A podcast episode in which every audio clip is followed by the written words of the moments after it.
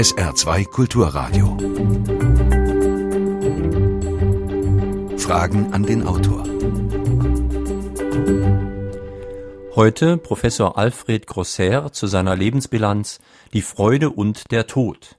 Mein Name ist Jürgen Albers, schönen guten Tag.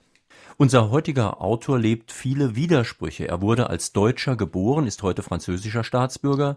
Er ist Jude, der nicht an Gott glaubt und beste Beziehungen zur katholischen Kirche hat. Er ist konservativ, aber ein kämpferischer Verteidiger des Sozialstaates. Und er hat es geschafft, sich mit Kritik in Russland ebenso unbeliebt zu machen wie in Israel. Herr Professor Grosser, beginnen wir mal ganz aktuell mit den Feiern zum deutsch-französischen Vertrag von 1963. Wie haben denn Sie die Entwicklung im Verhältnis beider Länder erlebt?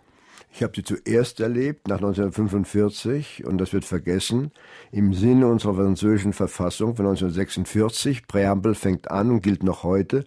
Der Sieg wurde davongetragen über die Regime, die versucht haben, die Menschen zu versklaven und zu entwürdigen. Nicht über Nationen, nicht über Völker. Mhm. Und wir haben sofort nach dem Krieg, ehemalige französische Widerstandskämpfer, begonnen, mit Deutschland zu arbeiten, damit die deutsche Jugend der Zukunft demokratisch wird. Uh, unser erster Redner in Paris war Eugen Kogon, der das große Buchenwaldbuch der SS-Staat geschrieben hat. Und wie ich zum ersten Mal nach 1933, 47 in Frankfurt war, traf ich auf den Bürgermeister Kolb. Der kam aus Buchenwald, mit dem hatte ich mich zu versöhnen. Wir hatten eine gemeinsame Aufgabe. Politisch war das große Ereignis der 9. Mai 1950. Der Élysée-Vertrag kommt spät, er hat einen großen Ruhm, er hat dann viel bewirkt, aber es soll nicht vergessen werden, dass Adenauer, als de Gaulle nach seiner triumphalen Deutschlandreise, war eine große Reise, nach Hause fuhr, nahm Adenauer seine Feder und schrieb an Robert Schumann, während der ganzen Reise des Generals habe ich ihrer gedacht, weil sie ja am 9. Mai 1950 den Eckstein gelegt haben zur heutigen deutsch-französischen Freundschaft mhm. und zu Europa. Das war die große Leistung. Später wurde dann vieles erledigt, gut gemacht. Und als 48 die vierte Republik gestorben ist, war man mit Deutschland befreundet, Russland war ein Feind geworden und die Angloamerikaner wollten einen in Nordafrika weghaben und waren auch Gegner. Es gab nur noch einen Freund, das war Deutschland. Das betrifft auch dieser, dieser Saarland. Mhm. Am 13. Januar, wir sind heute 13. Januar 1935, stimmte man für Deutschland, aber auch für Hitler. 1955 stimmte man gegen den Vertrag, den Adenauer und Mendes France geschlossen hatten. Frankreich hat ihn eingelenkt und im Oktober 1956 in Luxemburg unterzeichnete der Altkanzler Adenauer und der Premierminister, sozialistische Premierminister Guy Mollet, den letzten deutsch-französischen Vertrag, der etwas gelöst hat, nämlich Saar darf deutsches Bundesland werden. Und das verwirklicht sich dann 1957. Das war ein großer Erfolg Seitdem hat es keine direkte Streitigkeit mehr gegeben. Mhm. Sonja Collin-Boost aus St. Ingbert fragt Sie, was denn für Sie gegenwärtig die größten Probleme bei der Pflege der deutsch-französischen Beziehungen sind. Es gibt sehr viel. Also vieles läuft gut. Die Sprache ist natürlich ein großes Problem. Politisch muss man nach unten sehen zuerst einmal. Es gibt eine Unmenge, manchmal funktioniert es nicht ganz, mal verläuft es gut. 1000, 2000 äh, Verbindungen zwischen französischen Städten, französischen Gymnasien, deutschen Städten, deutschen Gymnasien, Berufsständen und so weiter. Unten gibt es eine Verstrickung, eine Verquickung der Zivilbevölkerung, die einmalig ist. Deutschland mit keinem anderen Land, Frankreich mit keinem anderen Land haben so viel Verquickung und Verbindung. Diese Infras menschliche Infrastruktur dauert auch, wenn es oben nicht sehr gut geht. Und heute gibt es sehr große Differenzen zwischen Paris und Berlin. Man begegnet sich freundlich, es wird nicht mehr so gerasselt mit Wörtern, wie das unter Sarkozy war, es wird vernünftig verhandelt. Und die Hauptfrage, die sich beiden stellt, ist eigentlich gar nicht lösbar. Wie kann man das machen? Die Kanzlerin sagt völlig zu Recht, es muss überall gespart werden, um die Schulden abzubauen. Hollande sagt völlig zu Recht, wenn man zu viel die Schulden abbaut, gehen die Wirtschaften ruiniert in Spanien, in Griechenland und so weiter, vielleicht morgen in Frankreich. Wie arbeitet man dann das Geld, das notwendig ist, um die Schulden zurückzubezahlen? Die Lösung wäre ein enormen Europafonds, europäisch verwaltet, aber in Wirklichkeit will weder die Kanzlerin noch Hollande ein übernationales Europa. Mhm. Und in diesem Sinn, wie ich es in der, im Handelsblatt geschrieben habe, das erscheint in zwei, drei Tagen, hat heute de Gaulle über Schumann Mollet gesiegt. Es geht alles zwischen Regierungen und das Übernationale, der Gerichtshof in Luxemburg und vor allen Dingen das Europaparlament in Straßburg-Brüssel, die sind nicht gefragt, obwohl mhm. sie die Zukunft Europas verkörpern. Sie haben eben schon Wirtschafts- und Finanzpolitik angedeutet und in Ihrem Buch gibt es ja die verschiedensten Themen, weil es eben eine Lebensbilanz ist. Wie sieht denn eigentlich der Enkel immerhin einer Bankiersfamilie die heutigen Finanzkrisen? Ja, ich finde zuerst, dass man viel zu viel vergisst, wie viel Sünden, wie Verbrechen die Banken verbracht haben. Nehmen wir mal die Deutsche Bank. Sie ist verwickelt in enormen Mogeleien zu der, dem Faktor, der bezeigt, was man eigentlich bezahlen soll in, in der Libor. Und die Deutsche Bank bekommt Milliardenhöhe äh, Strafe in Amerika, gilt aber weiterhin als ein schönes Bankunternehmen. Die Banken bekommen Geld von Europa zu zwei Prozent, geben es weiter zu sechs Prozent.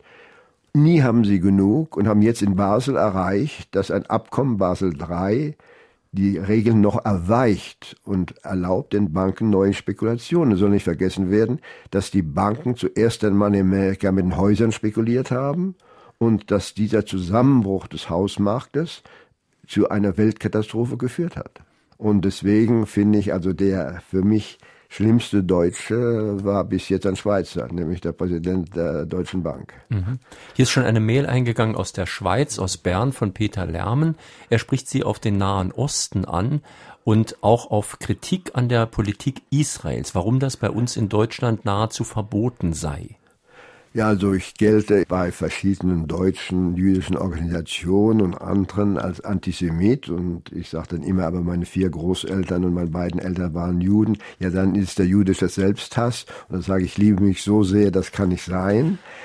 Und ich kritisiere heute Morgen zum Beispiel. Man sieht gestern am, oder heute am Fernsehen, wie gestern die israelische Polizei Zelte geräumt hat, Leute weggetragen hat, Palästinenser, die auf palästinensischem Boden zugeschrieben, international ist das Palästina, ist nicht Israel, werden weggetragen, weil da gegen jedes internationale Gesetz die Israels neue äh, Kolonien aufbauen. Und ständig verletzt Israel diese internationalen Abkommen und internationales Geben. Niemand sagt etwas.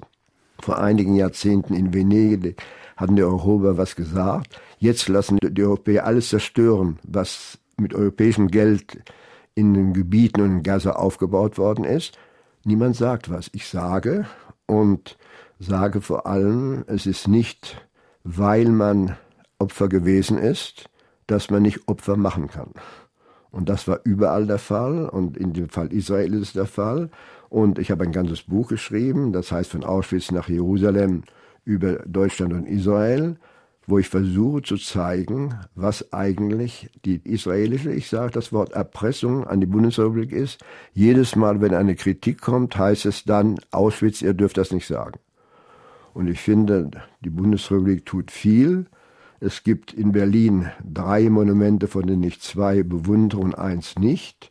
Äh, ich bewundere das jüdische Museum, das wunderbar gebaut ist, vor allen Dingen, wie es leer war, war es ergreifend die Stolpersteine vor den jüdischen Häusern, wo Juden deportiert worden sind, aber nicht das große Stehlenfeld. Ein Teil meiner Familie ist in Auschwitz umgekommen. Andere Juden sind an Gräben erschossen worden. Nie hat es Grabsteine gegeben. Und hier macht man Stelen, die für jeden Besucher eigentlich sind wie Grabsteine. Und das finde ich eben nicht gut, eine Erinnerung an die acht, wie die Juden gestorben sind. Ich kritisiere viel, aber manchmal wird die Kritik aufgenommen. Zum Beispiel am 9. November vor zwei Jahren hat mich die befreundete Oberbürgermeisterin von Frankfurt, Petra Roth, die leider nicht mehr da ist, Petra Roth eingeladen, die Rede zur Erinnerung an, den 9., an die Kristallnacht vom 9. November 38 zu reden.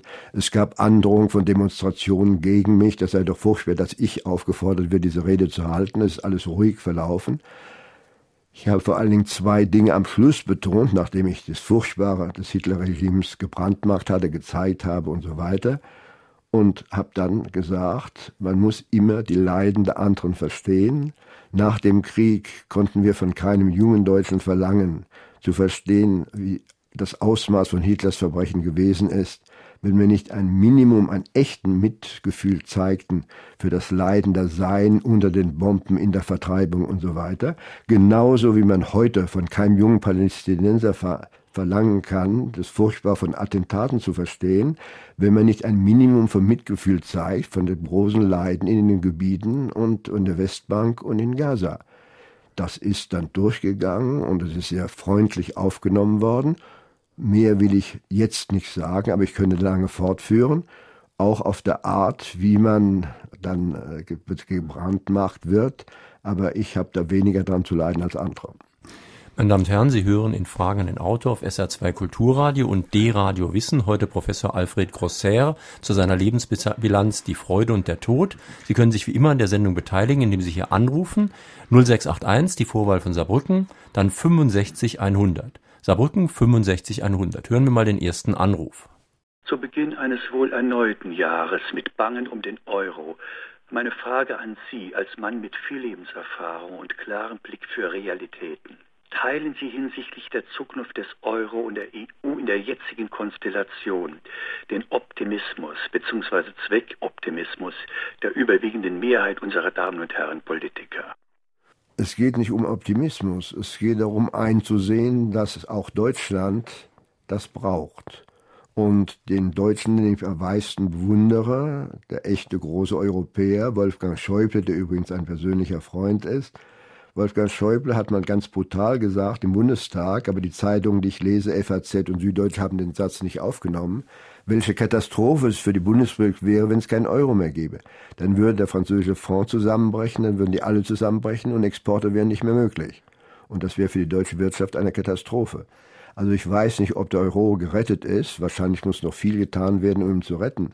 Aber dass er gerettet worden ist bis jetzt, finde ich, ist eine große Leistung. Wir haben gerade in der vergangenen Woche Ihre alte Sendung von 2006 ins Netz nochmal gestellt, unser Klassikerfach von Frage an den Autor. Das ging damals live aus Saarlouis zu Ihrem Buch die Früchte ihres Baumes, ein atheistischer Blick auf das Christentum oder die Christen. Und ich habe gemerkt, auch in Ihrem neuen Buch spielt das Thema wieder eine große Rolle. Das scheint Sie also zu begleiten. Ja, also ich sage immer, es gibt zwei menschliche Gemeinschaften die mich akzeptieren als Mitstreiter, obwohl ich ihnen nicht angehöre, als Franzose in Deutschland und als Atheist im französischen Katholizismus. Ich sage im französischen Katholizismus, im Deutschen wäre das komplizierter. Ich nehme nur zwei Beispiele. Erstes Beispiel, ich bin seit 1955, also das ist jetzt eine Weile, ständiger Mitarbeiter, Kolumnist der einzigen großen französischen katholischen Zeitung La Croix.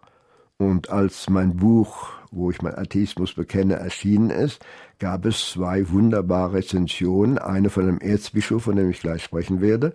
In Deutschland wird das nicht möglich.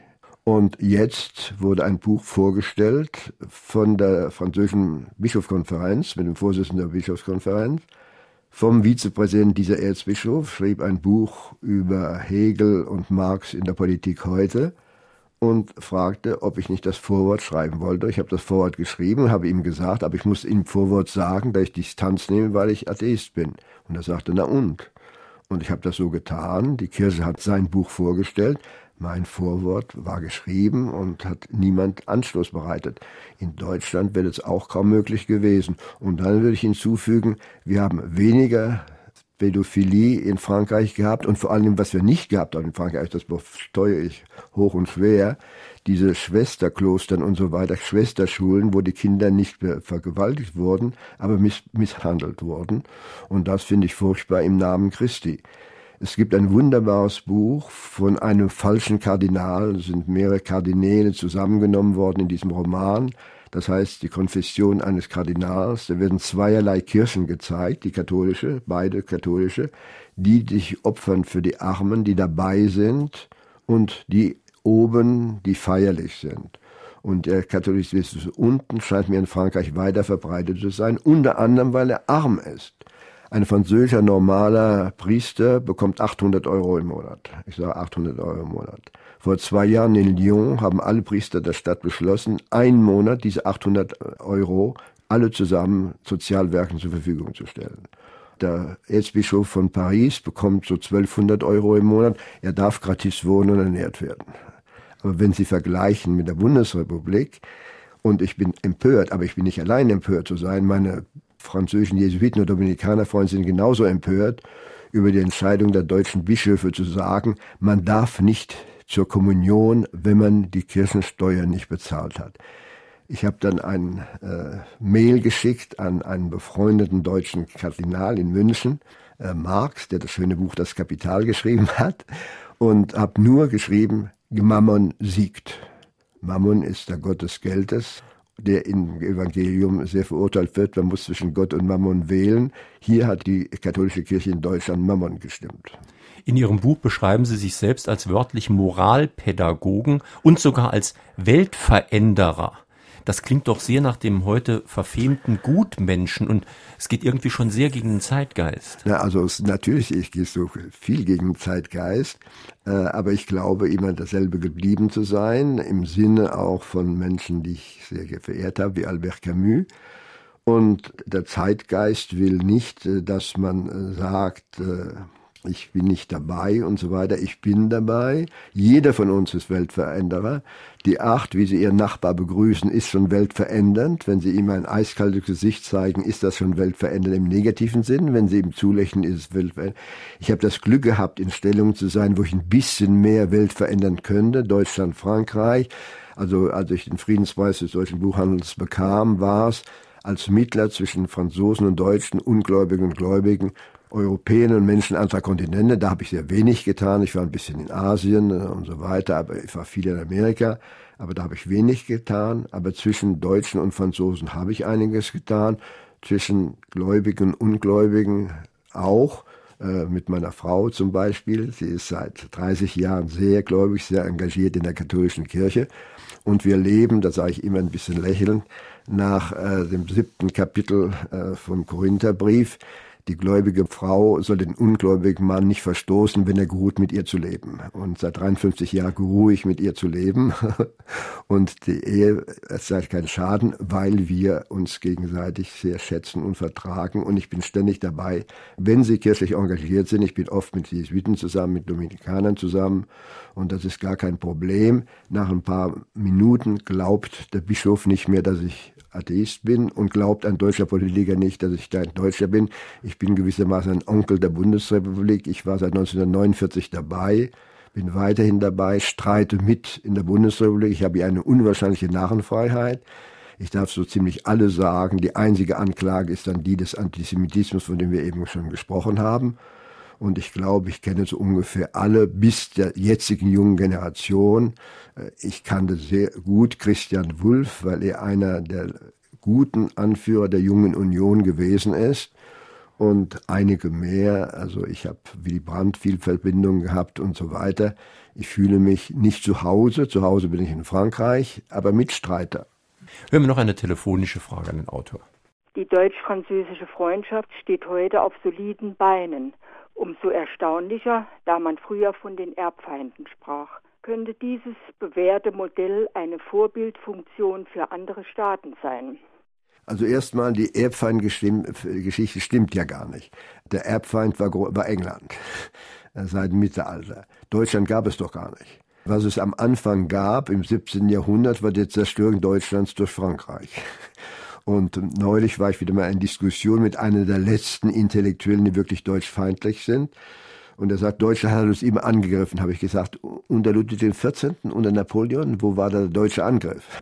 Aber trotzdem diese Erbfeindschaft, also ich kann mich erinnern, selbst ja. mein eigener Großvater hat in Frankreich ja. auch noch den Erbfeind gesehen. Ja, aber das war vor allen Dingen nach 1871. Und dann von Frankreich aus gesehen war dann der Feind eigentlich gar nicht Deutschland, sondern Preußen.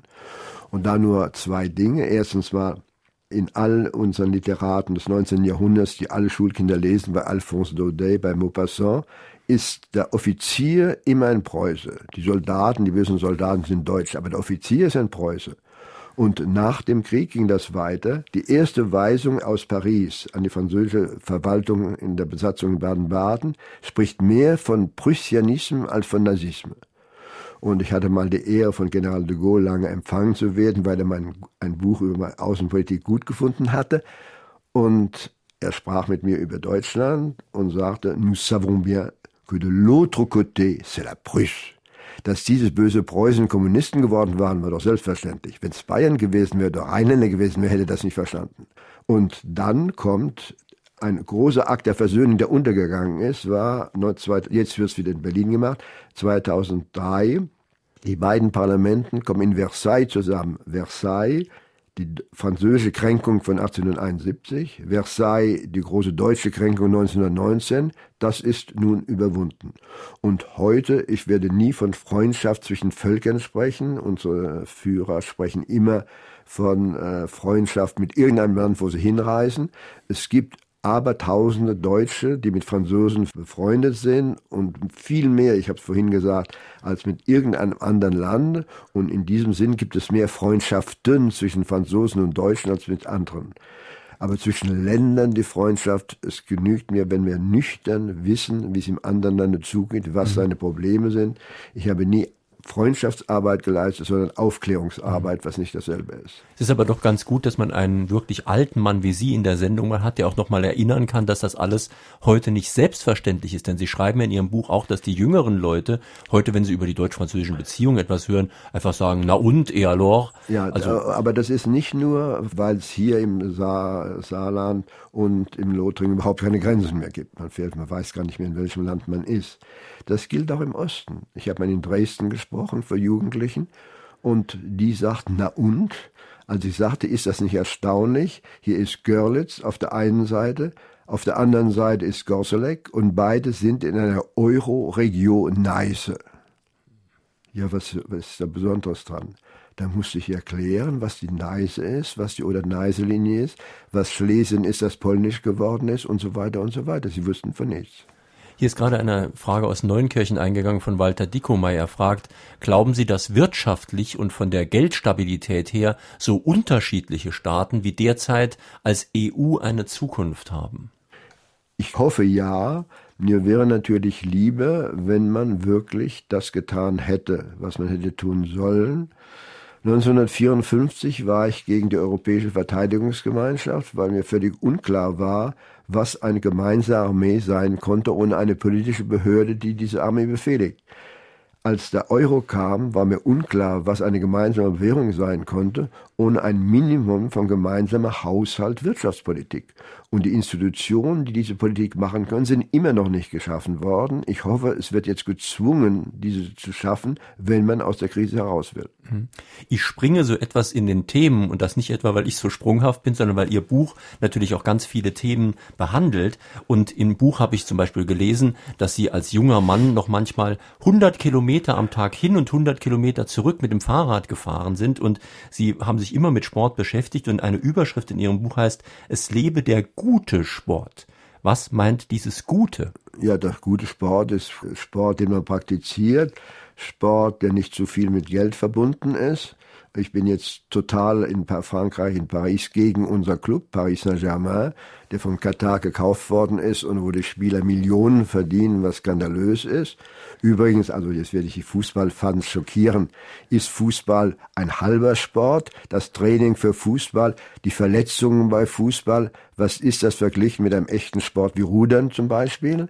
Was muss ein Trainer, ein Ruderer machen im Vergleich zu einem Fußballer? Der Fußballer macht ja gar kein Training oder sehr wenig Training.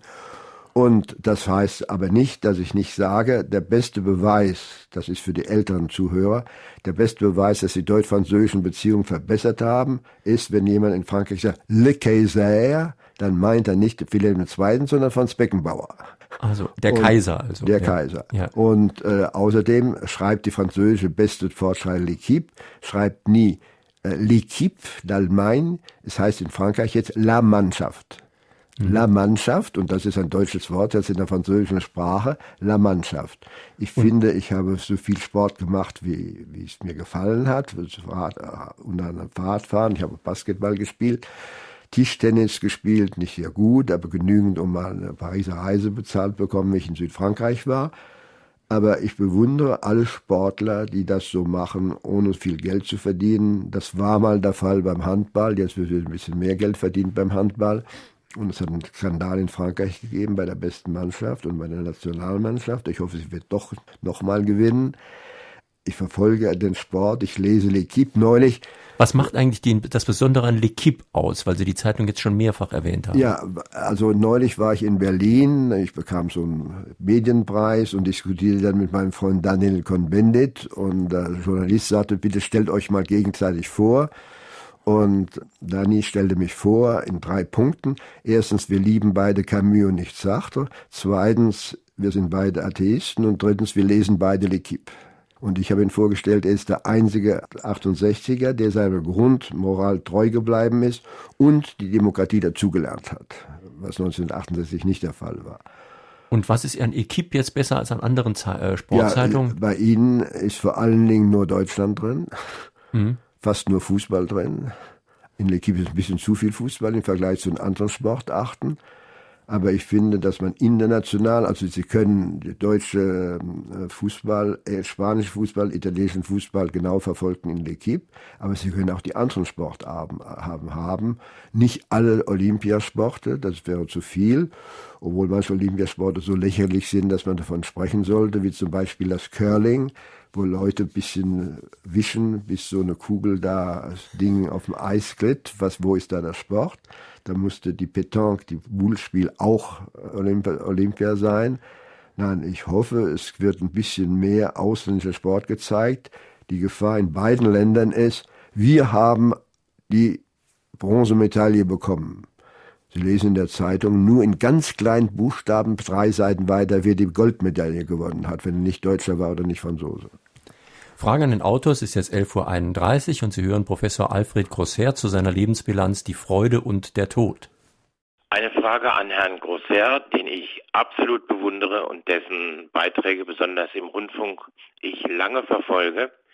Gibt es denn nicht in der französischen Linken, und der Hollande sollte doch eigentlich ein Vertreter dieser Linken sein, Kräfte, die den europäischen Gedanken la Robert Schumann heute noch stützen?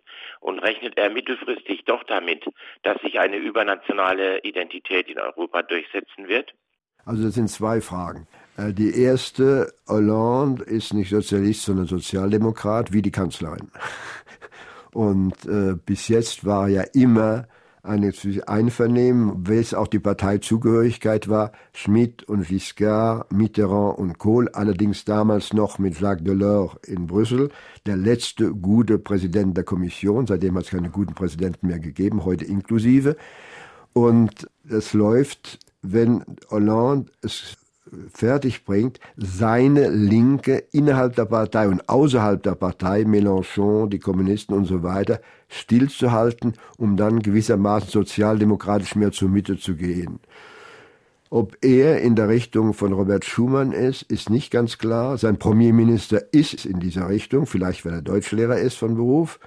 Aber ich glaube, es kann noch gehen, wenn überwunden wird, was heute gang und gäbe ist in beiden Ländern, Frankreich und Deutschland, man macht eigentlich nur zwischen den Regierungen. Und ich gebe nur ein Beispiel, das gebe ich im Artikel wieder, das können Sie im Handelsblatt ausführlich lesen in ein paar Tagen, in der, auf der letzten Seite. Das ist die Verachtung für das Europaparlament. Und das ist sehr weittragend. Ich nehme den Fall von einem deutschen Politiker, den ich sehr schätze und dem ich gute Beziehungen hat, Norbert Lammert, Präsident des Bundestags er will mehr Macht für das Parlament, aber für das deutsche Parlament. Und dasselbe sagt das Bundesverfassungsgericht. Warum?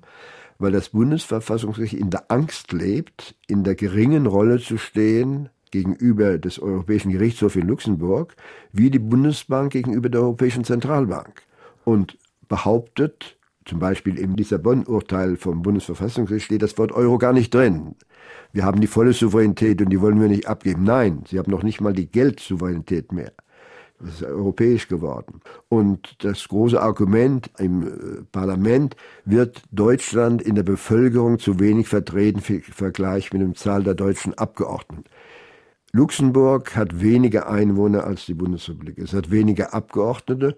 Ein bisschen sollten es ein paar mehr Abgeordnete Deutsche sein im Vergleich zur Bevölkerung.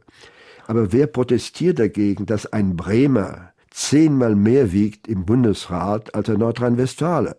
mit ihren drei Sitzen in, im Bundesrat verglichen mit den sechs Sitzen des großen Nordrhein-Westfalen ist unentschieden. Und in Amerika, wo der Senat, der Senat das Sagen hat, ist ein Bürger von Alaska 54 mal stärker als ein Bürger von Kalifornien. Das echte Argument, wenn es gesagt wäre, wir wollen nicht, dass es eine europäische supranationale Macht gibt. Und das ist eben momentan auf dem Weg erkannt zu werden, dass man das braucht. Das wäre im Sinne von Robert Schumann. Momentan geht es im Sinne von de Gaulle, der überhaupt keine Supranationalität wollte. Wir senden ja hier auf SR2 Kulturradio und D-Radio Wissen, beides sehr anspruchsvolle Sender und deswegen sollten wir auch mal über die Kultur und die Gebildeten sprechen. Da lese ich in Ihrem Buch die schönen Sätze, die Gebildeten sind oft nur die Eingebildeten. Und Sie verweisen dann auf das intellektuelle Milieu, vor allem in Paris, wo es sehr inzuchtmäßig zuginge.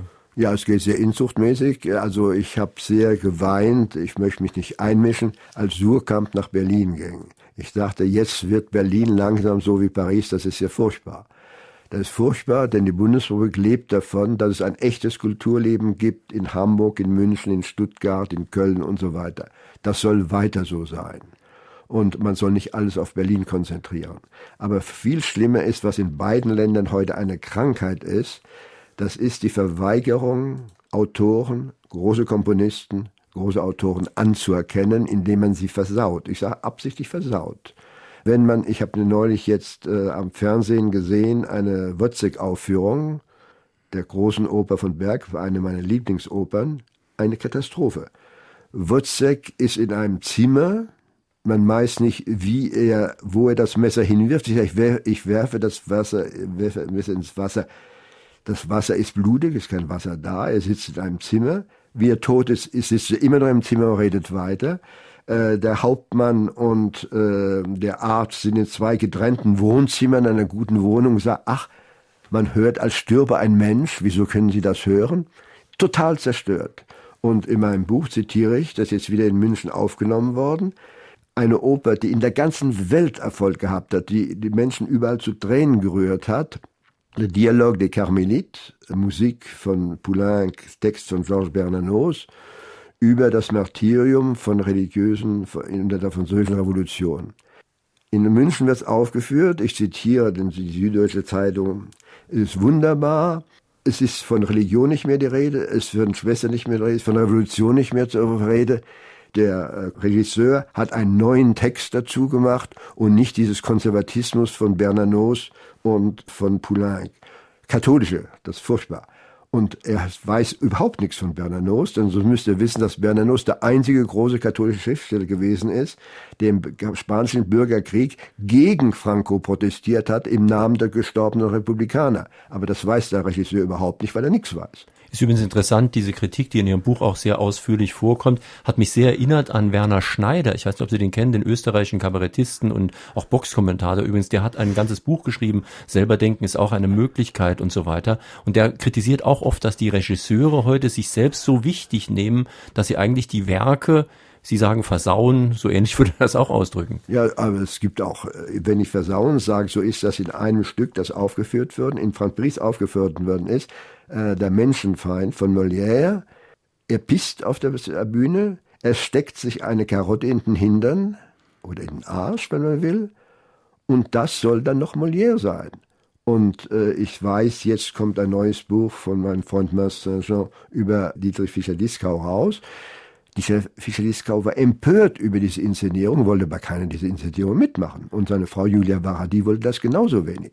Und es gibt nicht genügend Revolte der Künstler gegen das, was mit ihnen, aus ihnen gemacht wird. Mir wäre es egal, wenn es heißen würde, es ist ein Stück von Marthaler nach Molière. Aber es ist nicht mehr von Molière. Ich frage den Older Statesman Herrn Grosser, ob die Siegermächte des Ersten Weltkrieges den verrückten und Psychopathen Hitler, der durch einen Gasangriff nicht zurechnungsfähig war, hätten verhindern können, denn dann hätte es zweifellos keinen Weltkrieg mit 60 Millionen Toten gegeben und es wäre nicht so viel Leid geschehen. Also zuerst einmal verhindern, so hätte das deutsche Volk das tun sollen. Das wäre das Erste gewesen. Und da ist wirklich, äh, wir sind beinahe am 30. Januar, 33 hat der Hitler gesiegt und die Frankfurter Zeitung hat, die Frankfurter Allgemeine hat man eine wunderbare Karikatur gebracht. Man sieht am 30. Januar 33 die SA und die Hitlerjugend durch das Brandenburger Tor ziehen und auf ihren Fersen kommt die Rote Armee. Das ist eine gute Zusammenfassung der Jahre 33, 45. Aber natürlich war der Versailler Frieden etwas Schlechtes und deswegen gebe ich ein Beispiel, wie wir begonnen haben, diese deutsch-französische Arbeit 47, 48. Remy Ruhr, völlig unbekannt heute, war ein großer Journalist. Was konnte er von Deutschland? Er war 1914, 18 Kriegsgefangener gewesen. Dann in der Resistance im Zweiten Weltkrieg, nach Buchenwald transportiert, seine Frau nach Ravensbrück, am KZ Ravensbrück, wo sie gestorben ist. Der Sohn ist gestorben auf einer Bombe, wer auf die Leiche seiner Mutter suchte. Er hat sofort Ja gesagt, als wir ihm vorschlugen, einer der Präsidenten unseres Komitee für Austausch mit dem Deutschland zu sein. Warum? Er wollte nicht, dass das Frankreich des zweiten Nachkriegszeit dieselbe Fehler macht wie nach dem Ersten Weltkrieg, wo man nicht sagt, es ist eine neue Republik, die müssen wir unterstützen, die Weimarer, sondern es ist Deutschland, also müssen wir es bekämpfen. Bekämpfen, also geistig bekämpfen und in der Politik bekämpfen. Und in diesem Sinne war Versailles eine der Ursachen, aber wenn man sagt, es war zum Beispiel die Wirtschaftskrise. In Amerika gab es auch die Wirtschaftskrise und das hat Roosevelt gebracht. Und wenn Sie nicht sagen wollen, dass Roosevelt und Hitler dasselbe waren, dieselbe Ursprung der Arbeitslosigkeit und der Krise führen in Amerika zu Roosevelt und in Deutschland zu Hitler. Das ist nicht mhm. dasselbe. Hier ist gerade eine interessante Frage aus Losheim eingegangen von Hans-Hermann Bohrer passt nicht genau zu Ihrem Buch, aber Sie werden auch wirklich angesprochen. Könnten Sie etwas sagen zu Ihrer Einschätzung des Bürgerkriegs in Syrien, wo Deutschland einseitig Partei ergriffen hat und Sie, was ich für sehr respektabel halte, Ihre Unterschrift unter einen Aufruf zur Unterstützung der Regierungsgegner wieder zurückgezogen haben aufgrund der Einseitigkeit? Also ich, es ist zum ersten Mal, dass ich eine Unterschrift zurückziehe. Ich unterschreibe im Allgemeinen nicht gerne, wegen der letzten Sätze die habe ich nicht genug gelesen, habe mich dafür entschuldigt, er fordert auf äh, zu sagen, wenn sie nicht nachgeben, Assad, dann wird auch ihre Familie zerstört werden. Und diese Art Verallgemeinerung der Sünde kann ich nicht akzeptieren. Aber sonst finde ich, dass Deutschland viel zu vorsichtig ist, um zu sagen, dass Assad ein Massenmörder ist, dass es sein eigenes Volk Massen gemordet hat, weniger als das Mao Zedong getan hat, der 50, 60 Millionen Chinesen umgebracht hat, obwohl es dann deutsche Maoisten gab und immer noch gibt. Das ist was ganz anderes. Und das Einzige ist, man kann nicht in Syrien einmarschieren wie man das woanders getan hat. Und im Irak hat man einmarschiert und ist nicht gut ausgegangen. Man weiß wirklich nicht, was man tun soll, aber jedenfalls solle man ganz klar Stellung nehmen und die Sanktionen gegen Syrien durchführen. Mhm. Schlimmer ist die Lage der Christen in Syrien, das ist eine besondere Lage, denn einerseits sind sie auch gegen Assad, sind auch misshandelt worden, aber auf der anderen Seite unter der Revolutionären stehen sehr viele Islamisten, die systematisch antichristlich sind und Kirchen kaputt machen. Da sind Sie übrigens anderer Meinung als Schollatur, dessen neues Buch ich gerade im Moment lese. Und der sagt, wir sollten halt als Deutsche, aber als Europäer auch sehr vorsichtig sein, immer wenn die Regierung schlecht ist, da ist er Ihrer Meinung bei Assad, die Opposition zu unterstützen, denn es könnte uns sehr gut passieren, dass die Opposition und was da kommt noch viel schlimmer wird als das, was man vorher hat. Ja, das ist, das war auch in Afghanistan der Fall, wo es auch keinen Ausweg gibt und äh, Russland lacht sich ins Fäustchen. Die haben auch versucht, den Afghanistan Krieg zu machen, ist auch schlecht gegangen. Es stimmt, und da gebe ich Tour recht, wir streiten uns über andere Punkte, wir kennen uns seit Jahrzehnten.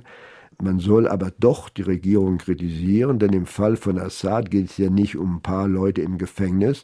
Es geht jetzt um ungefähr 50.000 Menschen, die umgebracht worden sind unter anderem von Flugzeugen und die Opposition hat keine Flugzeuge. Genauso wie in Gaza viele Menschen umgebracht worden sind von israelischen Überlegenheit im Militär, wo gegen die Raketen von, äh, aus Gaza aus dass anders sind als die Waffen, die Israel besitzt. Fragen an den Autor. Wird sich die Europäische Union weiterentwickeln? Stichwort äh, Erweiterung oder Vertiefung. Also man muss zuerst zurückkommen, um zu sagen, die erste Erweiterung der Europäischen Union war die deutsche Wiedervereinigung. Das hat Delors aus Brüssel sehr gut gesehen und gut unterstützt. Deswegen hat ihn auch Weizsäcker gedankt in der großen Sitzung im Gebäude des Reichstags, ich spreche, wie ich sprechen soll, im Gebäude des Reichstags, der große Tag der Einheit. Und das war die erste Erweiterung des freien Europas bis an die polnische Grenze. Und dann ist das geschehen, was Robert Schumann 63 seinem letzten Artikel prophezeit hatte.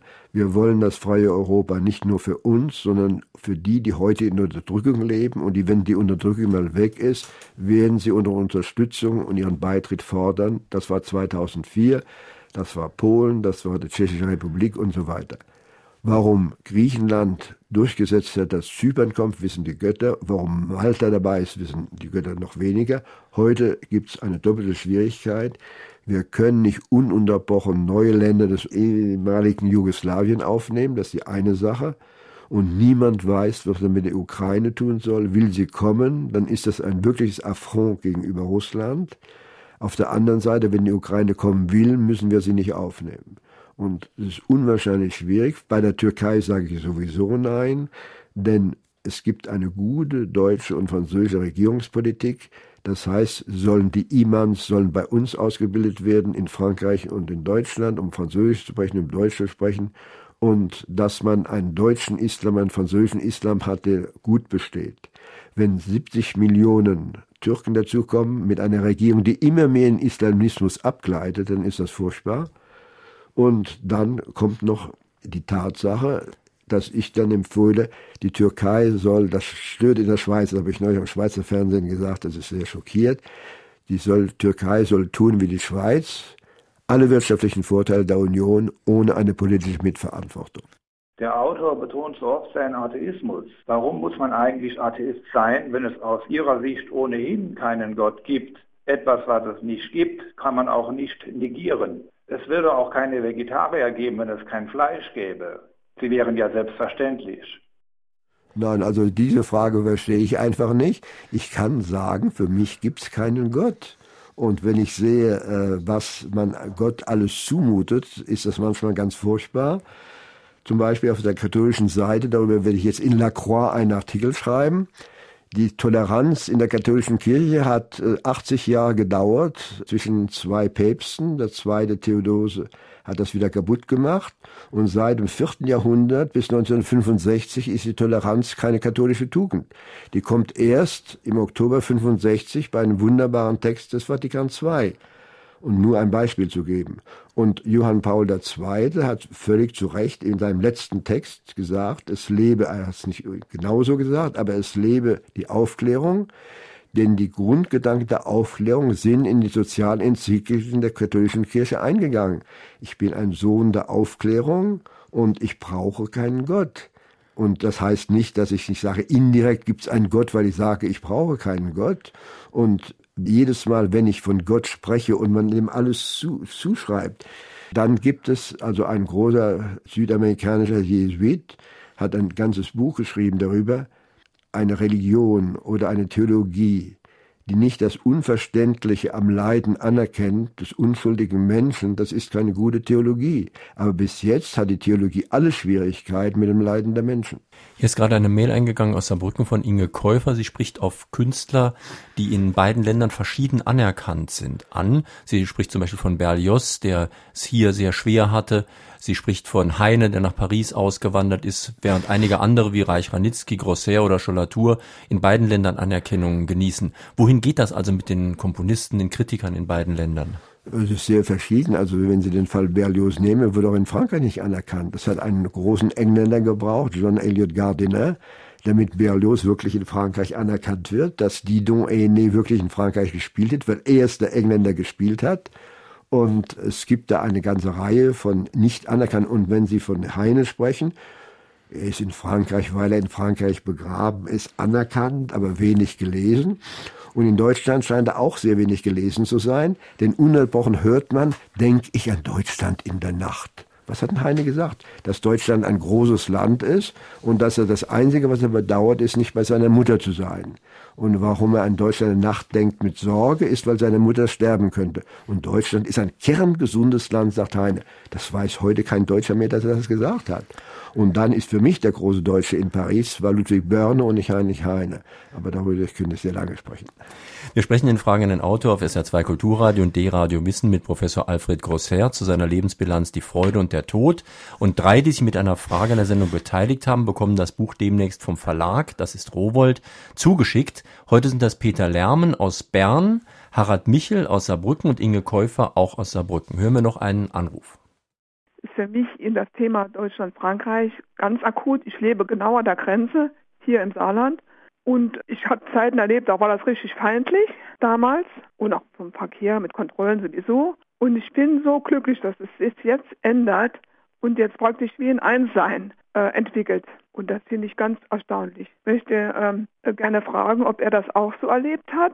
Ja, also, äh, dass Sie das erstaunlich finden, finde ich gut. Denn das Schlimme ist, wie vorhin gesagt hat, dass es Hunderttausende Jugendlichen gibt, für die es überhaupt nicht mehr erstaunlich ist. Es gibt keine Grenze mehr. Äh, das Schöne ist zum Beispiel an der Dreiergrenze, beim Schloss von Magrouk war ich neulich, und erzählte mir ein guter Franzose, fährt morgens los, äh, bevor er zur Arbeit geht, tankt in Luxemburg, kauft Dinge in Deutschland und fährt schnell zurück und ist in der Stunde wieder zu Hause, nachdem er drei Länder besucht hat. Aber das ist heute völlig normal. Vor allen Dingen, also das französische Departement, das am meisten macht, ist Moselle. Und dann gibt es einen Skandal im Elsass obwohl die Handelskammern, obwohl äh, die Schulleiter und so weiter wollen, dass man Bilinguismus, das Zweisprachigkeit in der Grundschule, in der Vorschule hat. Die Pariser Regierung, die nationalen Gewerkschaften sind ziemlich dagegen, weil es keine Ausnahme gegen soll. Und in dieser Zeit sind 30, 40.000 Arbeitsplätze in, Plätze in Arbeitswürttemberg, auch in Baden-Württemberg, aber auch um Basel herum in der Schweiz. Bis diese kleinen Franzosen groß sind, werden diese Plätze gefüllt sein, weil es ja immer weniger deutsche Jugendliche geben wird. Kommen Spanier, Griechen, Portugiesen, die sagen, bei uns ist nichts mehr los, aber in Deutschland kann man noch sein Leben verdienen, also lernen wir eifrig Deutsch, um nach Deutschland zu kommen. Das ist ein echtes neues europäisches Problem. Wenn man Ihnen aufmerksam zuhört, merkt man, dass Sie sehr schwer einzuordnen sind. Sie nennen Ihre Freunde in dieser Sendung auch. Da ist Wolfgang Schäuble dabei, da ist Cohn-Bendit dabei und äh, Schollatur und ich weiß nicht wer. Und Sie schreiben in Ihrem Buch ja auch, dass Sie nie so eine richtige politische Heimat gehabt haben. Denn diese Internationale der konservativ-liberalen Sozialisten, die gibt's halt noch nicht. Na, also das war ein äh, englisch-polnischer Autor, Kowalowski, der auch den Friedenspreis bekommen hat. Und meine Freundin Gesine Schwan hat eine schöne Laudatio gehalten, der gesagt hat, ich bin eigentlich teilweise konservativ. Konservativ sein heißt, ich will viel beibehalten von dem, was besteht. Das will ich auch. Vor allen Dingen in unseren westlichen Demokratien. Ich bin Sozialist, ich bin liberal, im Sinne von Theodor Heuss, äh, nicht im Sinne der Wirtschaftsliberalismus der heutigen FDP. Und auf diese Art finde ich mich zusammen in verschiedenen Problemen mit anderen. Ich zitiere mein Buch. Einer meiner ehemaligen Studenten und Freunde wurde Chef des äh, staatlichen Fernsehens, des öffentlich-rechtlichen Fernsehens. Ich sagte, gib mir mal eine kleine Sendung, fünf Minuten im Monat, um meine politische Analyse zu machen. Kann ich nicht. Bei dir weiß man nie, was du sagen wirst. Bist du für oder gegen die Regierung? Ich habe gesagt, es kommt darauf an, was die Regierung tut. Wenn ich auch gegen sie gestimmt habe, wenn sie was tut, was ich finde gut finde, werde ich sagen, es ist gut. Und das ist heute verboten.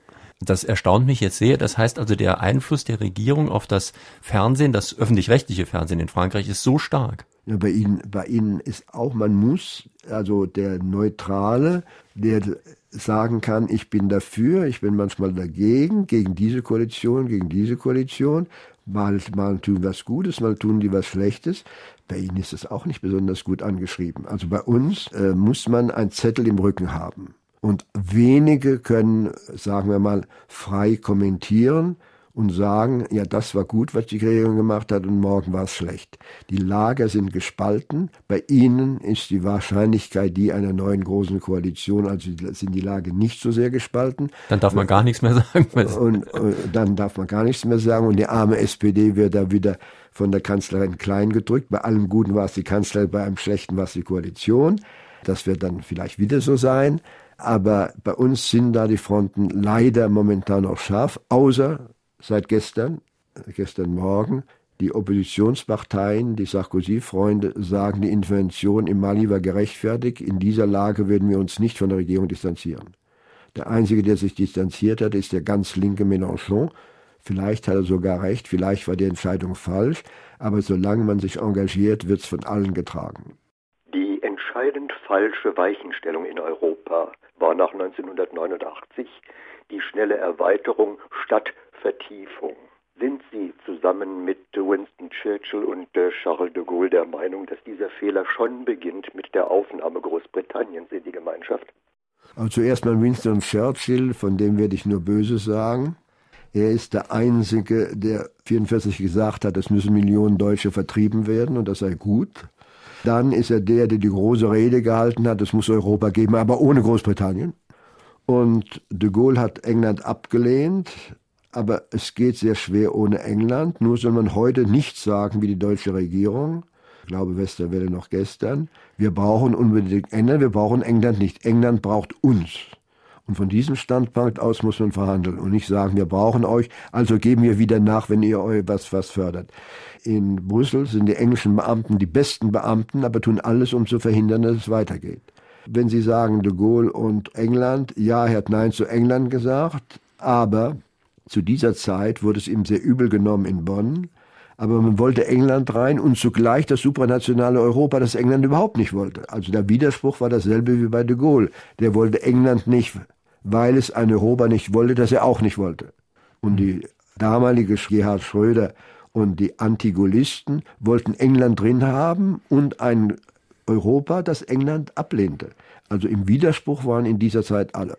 Ihr neues Buch heißt ja im Untertitel eine Lebensbilanz. Und da ist natürlich die Frage, was kann denn da überhaupt noch kommen? Haben Sie jetzt alles Wichtige gesagt oder müssen wir damit rechnen, dass Sie doch auch noch weiter Interviews geben, Artikel schreiben oder kommt vielleicht sogar noch ein neues Buch? Ein neues Buch soll nicht kommen. Meine Frau ist nicht einverstanden, wenn ich sage, nach diesem endgültigen Buch soll ich sterben. Da ist sie nicht einverstanden. Und ich glaube, ich werde nicht gleich sterben, obwohl ich am Schluss also ein ganzes Kapitel über den Tod haben, der für mich nur das Ende ist. Und ich kann nie verstehen, dass die Christen immer so Angst haben äh, und alles tun, äh, damit es nach dem Tod ihnen besser geht. Nein, ich, ich glaube, ich kann noch einiges bewirken zum deutsch-französischen Jubiläum, wo ich ständig den Vertrag kritisiere werde ich in dieser Sendung, wenn ich dann bis zum 1. Februar denke, 32 Mal geschrieben, interviewt haben, Reise gemacht haben. Ich spreche am 23. zweimal in Frankfurt, einmal im Römer, einmal vor einem, mit einem Gymnasium, am nächsten Tag spreche ich in Düsseldorf. Ähm, entschuldigen Sie, wenn ich unterbreche, aber Sie haben gerade Ihre Kritik angedeutet. Im Buch steht so schön drin, normalerweise würde in einem Vertrag ja drinstehen, worauf man sich geeinigt hat. Das scheint in dem Vertrag nicht so unbedingt drin zu stehen. Ja, doch, steht, man macht das Jugendwerk. Das Jugendwerk ist wunderbar es erweitert, was vorher da war. De Gaulle hat sich zu dem bekehrt, was er bekämpft hat und hat Millionen von Franzosen mitbekehrt. Und das ist wunderbar. Mhm. Und angefangen hat es lange vorher. Aber das ist was anderes. Und ich werde jetzt 32 Mal gesprochen, geschrieben haben in Vorträgen, in Diskussionen, in Artikeln und so weiter geht weiter und ich schreibe es auch am Schluss, solange es die geistige und körperliche Gesundheit zulässt. Und da sind Sie für Ihr Alter wirklich noch erstaunlich fit. Das war in Fragen an den Autor auf SR2 Kulturradio und D-Radio Wissen heute Morgen Professor Alfred Grosser zu seiner Lebensbilanz Die Freude und der Tod erschienen bei Rowold, Preis 19,95 Euro. Die Sendung, die Sie gerade gehört haben, finden Sie morgen auch im Internet als Podcast. Sie können sich dann nochmal anhören, speichern, auch für sich sichern und nochmal anhören. Unserem zweiten Podcast-Angebot, dem Klassikerfach von Fragen in ein Auto, jetzt wieder die Sendung von 2006 mit Alfred Grosser, Die Früchte ihres Baumes. Die Diskussion hat schon begonnen in unserem Internet-Diskussionsforum www.sr2.de, dann Fragen an den Autor. Ja, und am nächsten Sonntag haben wir zu Gast die Historikerin Dr. Miriam Gebhardt. Sie hat ein Buch geschrieben, Alice im Niemandsland wie die deutsche Frauenbewegung die Frauen verlor. Es ist ja vielleicht kein Wunder, dass die deutsche Frauenbewegung die Männer zum Teil verloren hat, aber es sieht wirklich so aus, als ob auch die Mehrheit der Frauen den Begriff Feminismus inzwischen negativ empfindet. Gibt es einen Bruch zwischen Medienstars wie Alice Schwarzer und den Alltagsproblemen von Frauen, eben Frauen, die auch mit Männern zusammenleben, die in Berufen arbeiten, wo manchmal eher eine Männerquote angebracht wäre? Wofür sollten Frauen und Männer heute eintreten? Darüber also am kommenden Sonntag Dr. Miriam Gebhardt, Alice im Niemandsland, wie die deutsche Frauenbewegung die Frauen verlor. Schönen Tag, schönes Weiterhören wünscht Ihnen jetzt noch Jürgen Albers.